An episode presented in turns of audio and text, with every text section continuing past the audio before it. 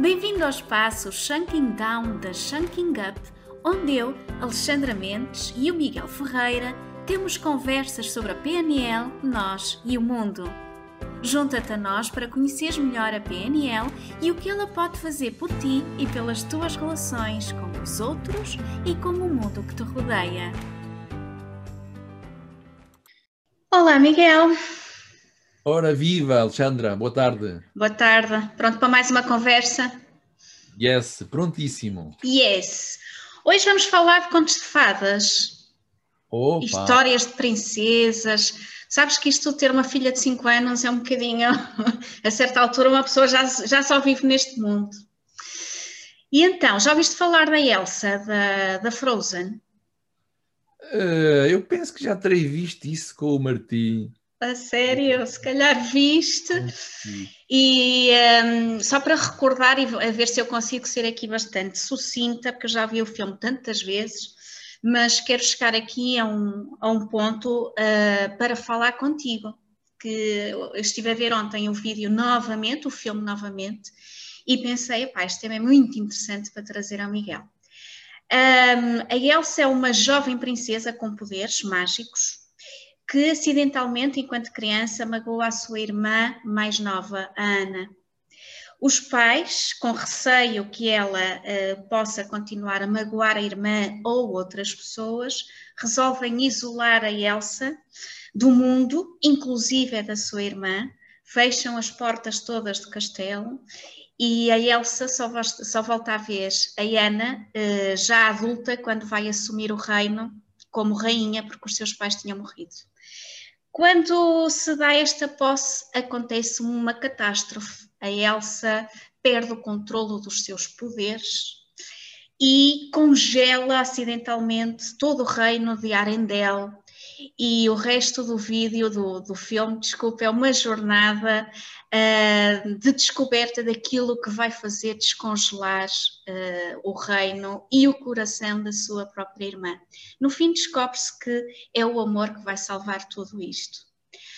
Este, este filme uh, para crianças, mas com, com um conteúdo tão complexo, fez-me pensar no medo e na raiz do medo. E de que forma é que o medo nos congela nas nossas ações do dia a dia? De que forma é que o medo nos impede de termos relações significativas? De que forma é que o medo nos impede de alcançar o nosso potencial? Portanto, o tema de hoje é o medo, Miguel. Gostava de discutir contigo, de ver contigo o que é que tu achas sobre o medo, como é que o medo surge e porquê é que ele é tão bloqueador, afinal de contas? Uh, psiconeurologicamente falando, o medo é uma emoção e, como qualquer outra emoção, ela por si só tem uma função, não é? E as funções ou as intenções dessas mesmas emoções são favoráveis, são positivas, quando sabemos tirar partido delas. É?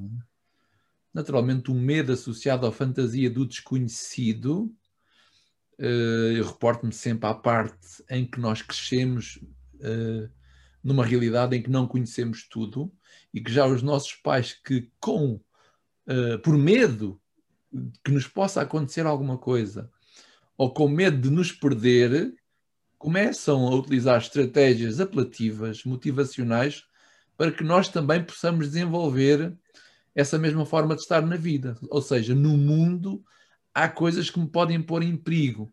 Claro que a intenção deles é muito boa, é proteger-me, é, é que tenha uma vida segura, que não me ponha em alhadas, que não me perca e, que, e sobretudo que eles não percam, não é? Porque esse poderá ser o medo deles.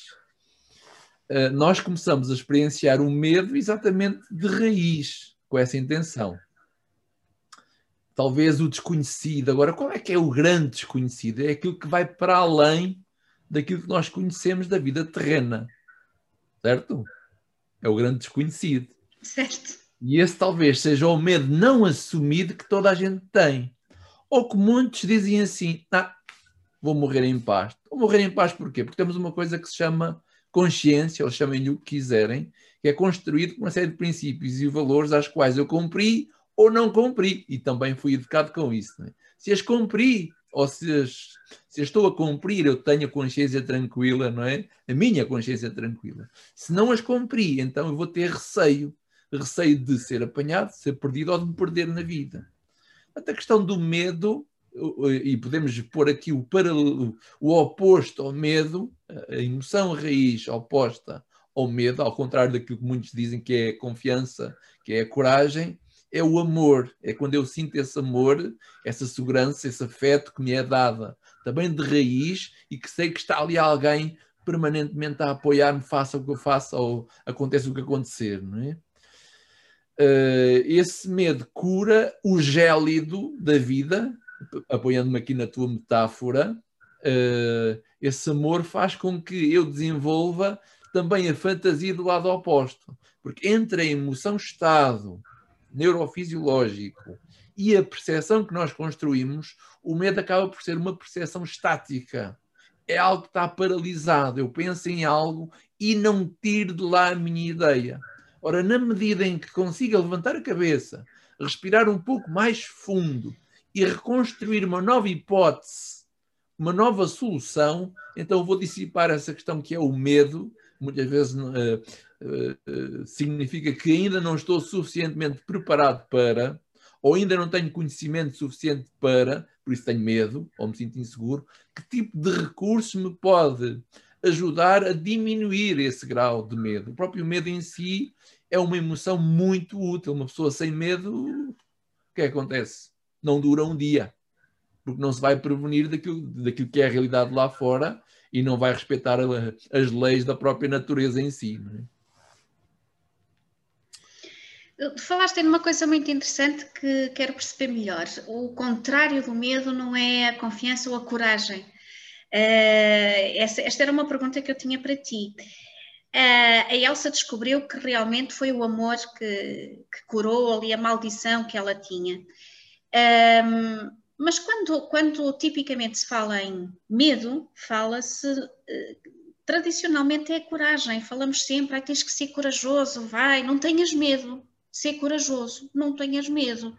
Não se diz não, ser amoroso, diz-se ser corajoso, não é? Um, Ajuda-me a perceber melhor aqui a, a, diferença entre as duas coisas. A coragem está aqui ligada, certamente. De que forma? Como é que entra? Aqui. Oh, Alexandra, a, a coragem, a confiança que do outro lado está igualmente um ser único, bondoso, carinhoso e que procura o melhor para ele, embora sendo ainda desconhecido para mim. Há, há um pouco esta nossa aprendizagem, esta nossa programação uh, a evitar tudo o que seja desconhecido, nomeadamente os outros ou melhor, aquele que ainda não é conhecido. Na medida em que eu, em vez de ser amoroso, possa ser carinhoso com os outros, possa ser afetuoso, possa ser respeituoso com o outro que está à minha volta, o retorno é efetivo. Ao contrário, eu sou defensivo, eu sou reativo, eu evito, o retorno também é efetivo. É sempre a mesma coisa, aquilo que eu dou, aquilo que eu recebo. É?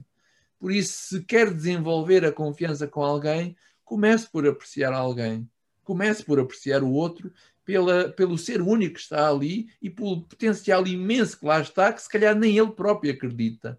Agora, eu acredito no meu potencial. Eu acredito na minha capacidade de apreciar, de percepcionar e de, aceitar os outros tal qual como eles são, não é? Ora, se eu acredito nisto, quando coloco isto em prática, é muito provável que tenhas também isso do outro. E então aparece a confiança. Quando isto se transforma na realidade no mundo, essa, a mudança é efetiva. É? Talvez seja isto que seja necessário à humanidade, parece um profeta agora, não é? Fazer assim na realidade, começando assim pelos mais próximos, para que se possa gerar esse calor humano, essa unidade, essa união e possamos todos uh, encontrar o nosso papel, o nosso lugar no mundo e, e, fazer a diferença. É isto que eu acredito, é isto que me aquece uh, a alma ou algo que possam dizer que esteja cá dentro. Uh, parece tão fácil, não é? Mas uh, será que toda a gente é capaz de lá chegar? Ou seja, quando nós vivemos uh, um, num mundo ou num contexto onde o medo esteve sempre presente, desde pequeninos, não, não corras que vais te magoar, não saltes que vais cair, uh, não mudes de emprego porque não vais eh, ter sucesso. Quando isto está tão presente nas nossas vidas, como é que nós conseguimos desbloquear? É que eu nem tenho bem a certeza se as pessoas têm consciência que estão a viver sob o medo, sob o peso do medo na sua vida. Como é que a pessoa acede a esta informação, que realmente tem ali um bloqueio que está associado a emoções de medo e como é que pode ultrapassá-lo? Naturalmente, como, como um ser vivo, eu tenho um barómetro mais ou menos aqui à volta assim do plexo solar que me vai dando sensações, para além da fome e outras coisas, não é? Mas estamos a falar de emoções, e eu consigo perceber eh, essa mesma emoção, medo, ou outras derivadas do medo, como a ansiedade, o receio, que acaba por ter um bocadinho menos de medo, eu dou-me conta disso. Agora, de onde é que isso veio? Isso não guia do céu. Isso é uma sensação criada pelo corpo, que naturalmente é alimentada pela mente. Ora, parece tão fácil dizer isto. A diferença entre a teoria e a prática, como tantas vezes eu digo, eu estou aqui a procurar transmitir, ensinar aquilo que eu quero fazer. E a diferença está o mínimo de tempo possível eu estar aqui preso a algo que eu estou focado ou, e direcionado que por si só me provoca uma certa sensação de medo e me leva a proteger. É claro, se eu viver a vida todo, toda assim de forma protegida, o que é que vai acontecer? Eu não vou sair daqui, eu não vou mais além, eu não vou expandir a minha realidade. Efetivamente, a prática passa por, primeiro, assumir, aceitar essa parte de mim, a chamada medrosa, dar-lhe as boas-vindas, inclusivamente há uma técnica para fazer isto, e uh, procurar, sobretudo, apreciar também essa minha parte medrosa. Porque, tal e qual como eu dizia há pouco, se eu não aprecio estas minhas partes uh, que eu considero negativas, então também não consigo apreciar os outros à minha volta. Comece por se apreciar a si próprio nessas partes ditas limitadoras, mas que na realidade têm uma intenção fantástica e que nos têm ajudado muito na vida. Por outro lado, às vezes também nos ajudam a, a não entrar nos perigos. É? E agora, que formações é que nós temos aqui uh, a ocorrer brevemente que, uh, para que as pessoas se possam inscrever também e aprofundar um pouco mais o conhecimento sobre si próprios e sobre estas emoções e como lidar com elas de, da melhor forma. Uh, queres apresentar aí o teu plano de festas, Shanking Up? Naturalmente, formações, nós apostamos mais nas transformações, ah, que é um pouco além, não é? Queremos ir além da teoria, uh, entregar instrumentos práticos de transformação não só da nossa própria percepção e de melhor entender a realidade à nossa volta, os outros, de melhor comunicar, porque a diferença entre alguém acima da média e alguém medíocre está no grau de comunicação que tem consigo próprio e com os outros, temos mensalmente o nosso curso básico de programação neurolinguística em formato online, no conforto da sua casa, em quatro sessões, e já a partir de janeiro iremos ter a certificação de practitioner em programação neurolinguística e também a nossa certificação internacional de coaching totalmente online e já estão as turmas prontas para arrancar, aproveitar agora esta época, final do ano, e fazer de 2021 o grande ano, ano né, aproveitando a mudança, encontrar-me comigo para melhor lidar com a realidade em si, que parece que vai continuar a mudar, a mudar, a mudar. Miguel, muito obrigada por mais esta conversa. Até à próxima. Um beijinho para ti. Beijinho, Alexandra. Fica Tchau. Bem.